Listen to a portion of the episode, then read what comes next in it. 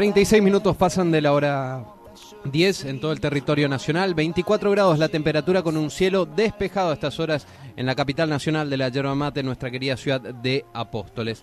Decíamos, y en el inicio del programa, ¿no? la noticia de alto impacto que hemos tenido a nivel nacional tras la renuncia de un ministro de Economía y después de haber pasado prácticamente 30 horas sin tener conocimiento de quién iba a ser, eh, en este caso, la próxima ministra de Economía nos vamos a meter en, de lleno eh, analizando un poco el comportamiento de, la sociedad que viene teniendo ya hace tiempo y principalmente en estos últimos días. Es por eso que vamos a tomar contacto, en este caso con el psicoanalista Franco Pozobón, a quien ya lo tenemos en, en línea telefónica. Franco, buenos días y gracias por atendernos. Buen día, ¿cómo están? Bueno, un gran saludo ahí al equipo, ¿no? Y a toda la audiencia en primer lugar. Muchas gracias por la invitación y y también sumando lo que vos decías en este día tan particular no para, para la historia de nuestro país. Exactamente. un gran saludo para, para todos y todas los que están oyendo. Feliz Día de la Independencia, Franco. Exacto. Bueno, Franco, eh, ¿cómo viste el comportamiento de la sociedad en estos últimos días? Me imagino habrás ido al súper, trámites en el banco. ¿Cómo viste a la gente? Mira, eh, en relación a lo que vos nos estabas diciendo, la verdad que en este país siempre que, que hay alguna situación complicada en relación a lo económico, que lamentablemente es muy común y muy cotidiano, eh, siempre se tienen rezagos de estas mismas situaciones anteriores, ¿no?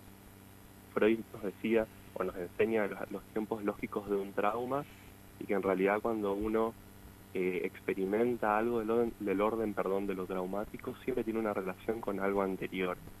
Entonces cuando cuando uno observa que la población vive estos momentos complicados ahora, siempre está relacionado con momentos anteriores, ¿no? Que en nuestra historia lamentablemente tenemos eh, de todo un poquito en relación a lo económico. Sí, si, miramos la historia es cíclico prácticamente. Sí, estamos como en una suerte de bucle, ¿no? Que en algún momento algo se complica de más y, y, aparecen estas cuestiones, ¿sí? Eh, lo primero que sucede es eh, la relación con la incertidumbre, ¿no? Y con la preocupación. Eso es automático. Lamentablemente, en, en, la mayoría de, lo que uno observa de los demás, de los que los rodean, hasta de nosotros mismos, hay esta sensación de incertidumbre y preocupación, principalmente por lo económico. Lamentablemente, en esto eh, voy a ser recurrente, el factor económico en nuestro país es un, es un factor que está al lado de cualquier tipo de presentación eh, de, algún cuadro clínico psicológico, ¿sí? Eh, y estas situaciones en particular hacen que la cuestión se complique un poquito más. Eh, sería muy ingenuo decir que cuando uno observa determinados comportamientos sociales o inclusive cuadros clínicos particulares, la situación económica no influye yo creería que es imposible decirlo a esta altura.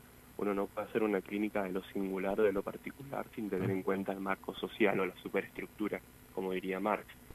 Este, entonces, eh, automáticamente empieza esta sensación de incertidumbre, de preocupación, eh, de que va a venir lo peor.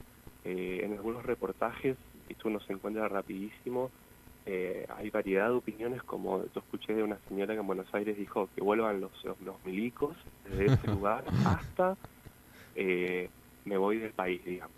Esa es la gama de, de, opiniones y de sensaciones que hay. Lo que sí es innegable es que esto tiene un efecto en nosotros eh, y de que llega a un punto en donde hay ciertos discursos, por ejemplo, en esto quiero ser bastante crítico, por ejemplo, el de la resiliencia, ¿no?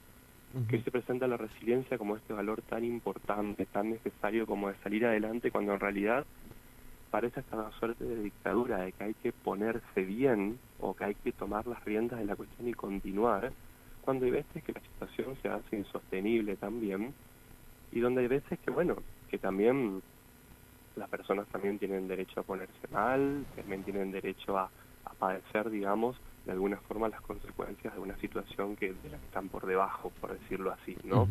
Sin duda, sin eh, duda. Y como lo venías planteando también, o sea, se me, mm, se me viene la letra de una canción a la cabeza, ¿no? Cada caso es un mundo, cada mente un planeta, en el cual, digamos, eh, cada uno lo asimila de distintas formas y en base a eso, últimamente, en los últimos meses, por ejemplo, a la gran mayoría de la población eh, nos, nos cuesta llegar a fin de mes. Eh, la verdad que es una suerte para quienes llegan a fin de mes y, muchos se quedan en el camino, en la quincena o días antes de, de cobrar los sueldos.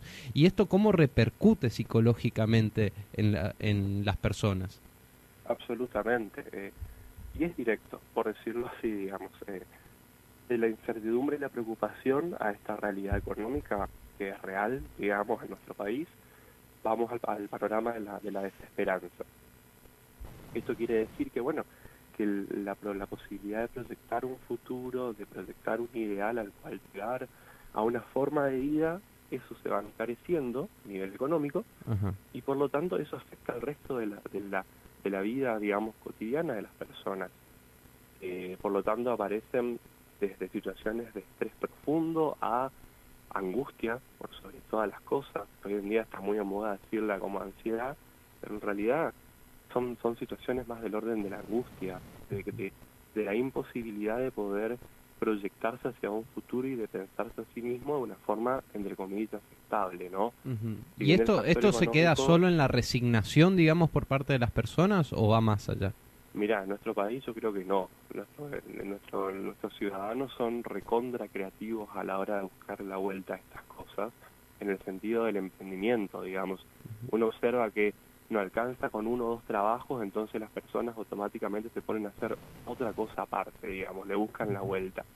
Sí. Y esto, si bien uno puede pensarlo como positivo en el sentido de pelearla y pelearla y pelearla, también, digamos, uno puede preguntarse por qué es necesario, eh, digamos, consagrar la vida, si se quiere, únicamente el trabajo. El trabajo es importante, por supuesto que sí, pero hoy nos dice que una persona sana es aquella, de alguna forma sana entre comillas, la que puede amar y trabajar, ¿no? En el orden del deseo. Y si ese trabajo tiene la característica de ser algo que tenga que ver con el disfrute, con algo que una persona pueda este, eh, pasarla bien haciéndolo, ya tiene un plus más. Mira. Ahora, cuando tenemos una persona que tiene un trabajo a la mañana, otro a la tarde y a la noche también lo, lo, lo destina a poder generarse un ingreso porque necesita, estamos en una situación bastante complicada, digamos, porque eh, se pierde en algún punto a sí misma en medio del poder llegar a, generarse su ingreso, digamos. Eh, y esto va desde el pa- panoramas fóbicos, eh, de angustiantes, de algunas inhibiciones también, digamos. Esto es un, un factor que, que es constante. Eh, y bueno, al- hacemos cada uno, como vos decís con esta canción, cada uno hace lo que puede frente a eso. No hay una solución generalizada, Claro. no hay una solución absoluta. ¿sí? Te consulto, Eh, Franco. Sí, ¿Cada vez más argentinos sufren estrés? Mira, no, la verdad no lo puedo asegurar en este sentido, ¿sí? De una forma absoluta. Lo que puedo decir es que eh, nosotros venimos de generaciones con muchos con muchas revueltas sociales, digamos, ¿no? Desde la vuelta de la democracia ante la última dictadura militar, eh, el cordobazo, lo que pasó en el 2001, en esta gran crisis del 2001, Sí. eh, la situación económica constante, que es una cosa indomable, eh, o al menos incalmable por momentos, y eso hace que, la gente haga lo que pueda, digamos, eh, y en ese hacer lo que pueda puede presentarse cualquier tipo de situación. Yo no sé si hay más estrés.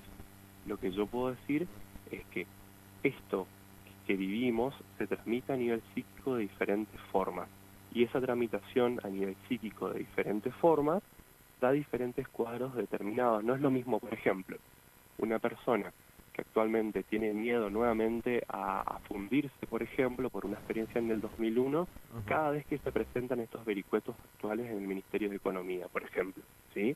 Sí, sí. A una persona joven eh, que está viviendo, entre comillas, las primeras crisis económicas en la Argentina, ¿no? De su vida, claro. esto, pero pero es, es triste al mismo tiempo, ¿sí? Porque es una cosa complicada de pensarla. Eh, entonces, no sé si podríamos decir que hay más estrés. Sí podemos decir que cada vez que atravesamos una de estas situaciones no es sin algún rezago del anterior, no es sin alguna relación con algunas resonancias que tienen situaciones anteriores. Y frente a eso, cada uno hace lo que puede. Entiendo. ¿Cuánto puede o cuánto influye el descanso y el sueño, digamos, eh, eh, con todos estos problemas de, de por medio? ¿Cuesta, ¿Cuesta dormir más? ¿Descansar mejor? Mira, inclusive eh, yo conozco personas, pacientes, que cuando se dan estas situaciones a nivel país dejan de dormir. Así que de que hay una influencia debe haberla, no es la misma en cualquiera. Claro. no es lo mismo dormir con preocupación a dormir sin tanta preocupación, digamos, ¿no? Por lo tanto, sí, es necesario un buen descanso, claro que sí. Eh, digamos, desde lo biológico hasta lo social es preciso un, parate del día y un descanso. Eh, pero eh, no es lo mismo, digamos, una cosa acompañada de la otra que sin la otra. Es preciso, sí. Ahora, muchas veces la preocupación hace que aparezca el insomnio, a nivel del síntoma, por ejemplo, y esto te complica aún más la vida cotidiana. Entonces, encima que te hay preocupación, desesperanza, desilusión, sumale que no se puede descansar bien. A un panorama bastante complicado ya desde el vamos, ¿no? Ni hablar de si hay perturbaciones de, otro, otra índole. Bien, Franco, ya metiéndonos sobre, sobre el final, me gustaría eh, escuchar alguna recomendación por parte de, desde tu mirada como profesional, psicoanalista. El, obviamente que lo ideal sería recurrir a, un profesional, pero ¿cómo le decimos a la gente que se trate de tomar con un poco más de calma este tipo de cuestiones? Si es la recomendación, ¿no? Mira, eh, voy a ser coherente no con, todo lo que estoy diciendo, no hay una recomendación general, ¿sí? Eh, quiero decir que, bueno, cada una se las arregla como puede. No estoy diciendo tal vez quien pueda, estoy diciendo cada uno va a encontrar de alguna forma la solución en la medida de lo que puede. Bien. Eh, hay veces en que el padecimiento frente a esto o frente a lo que sea se hace insoportable, que hace que sea la, vida deje de ser vivible, por decirlo de alguna forma. En esos casos es preciso la consulta. En esos casos es preciso la consulta. Otras veces hay invenciones singulares, hay soluciones este, singulares que, bueno, que hacen que que alguien pueda salir del, del, problema en sí en determinadas situaciones y son muy valederas, digamos, ¿sí? ¿Qué quiero decir con esto? Mm, no todo es patologizable, no todo requiere de la intervención sí, a menos que alguien que está sufriendo lo crea necesario o quienes están alrededor. A veces, hay muchas veces también que eh, una persona que padece una cuestión no puede percatarse de eso y los que actúan son la familia, los amigos que le dicen, che, me parece que ya no da que sigas estando como estás. Bien, eh, los vínculos son más que importantes en estas cuestiones, digamos. Sí, sí, sí, sí, sí, sí, sí. Nosotros en tantos sujetos del lenguaje, estoy diciendo ahora, en relación en los vínculos con los demás, venimos con un otro. No existe este sueño americano de autorrealización, de que uno se maneja solo en la vida y que uno es auto, auténtico y demás. Bueno, lamento comunicar a la audiencia que eso se queda a pedazos. Eh, siempre estamos en interacción con un otro, llámese un ideal, una idea, una familia, un amigo, una pareja, lo que sea, una relación, eh, un vínculo. Eh, por ende, sí, eso es una cuestión sumamente importante. Un adolescente que se enfrenta a sus crisis económicas, que no posee algún referente que pueda brindarle cierto marco de esperanza ante estas situaciones o de motivación como para continuar. Y es muy probable que no tenga ganas de hacer nada, digamos. No sería raro, por ejemplo. Bien, y me meto en, en, otra cuestión un poquito delicada también. A nivel nacional, por lo menos las últimas noticias reflejan de que hubo un incremento en el consumo de lo que son psicofármacos, ansiolíticos, etcétera. Esto no es recomendable sin prescripción médica, obviamente, ¿no? Para nada, exactamente. Sí, sí, sí, sí. Lamentablemente, eh, a nivel nacional tenemos tenemos como país una tendencia eh, al consumo de psicofármacos. Eh, mira, tengo una anécdota con respecto a, la cuestión del país, la que sacaste. Esta cuestión es breve, no, no quiero. Contame, contame, por favor. Yo viví en Buenos Aires un par de años, trabajaba en un hospital psiquiátrico. Eh, y una vez estaba en el, en el colectivo en el 95, en el ramal B con el que yo me iba al Borda, eh, y se sube al lado mío una persona con características eh, no de nuestro país, por decirlo así. Bueno, La cuestión es que yo estaba leyendo un libro, esta persona se pone a hablar conmigo y me cuenta que era de Australia, ¿no? Y que hacía unos 10 años que vivía residiendo acá en nuestro país. eh, entonces yo le, en una de esas le pregunto que, qué lo llevó a elegir este país para, para residir, digamos, porque siendo Australia podía haber elegido cualquier otro. Claro. Sea.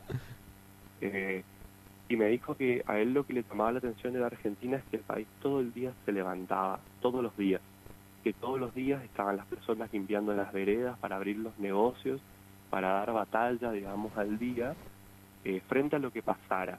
Podía pasar cualquier cosa a nivel país, ¿no? Pero que siempre cada ciudadano estaba nuevamente redoblando esta apuesta.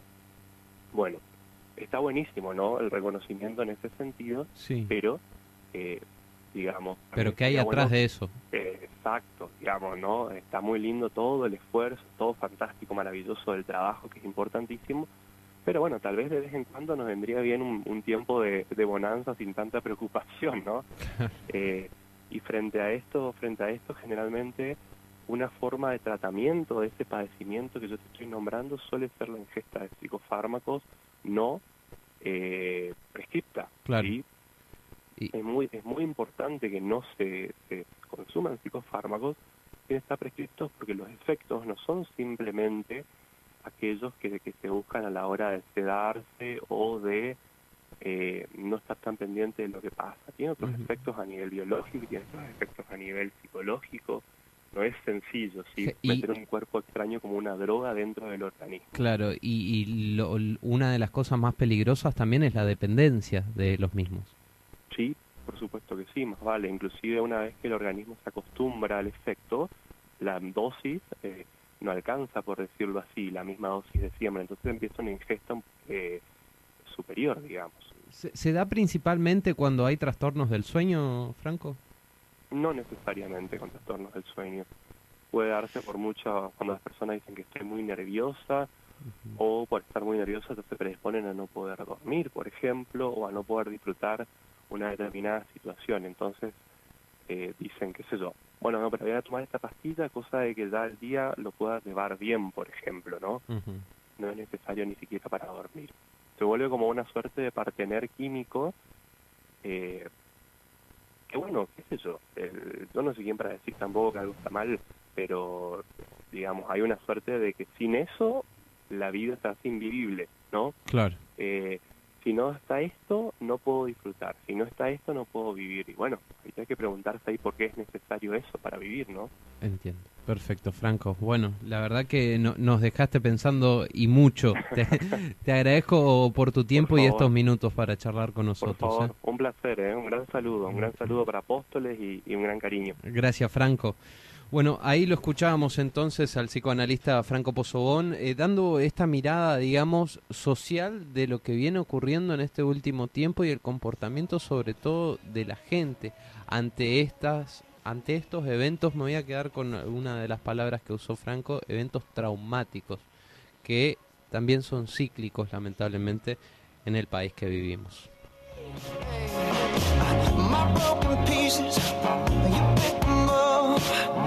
Give me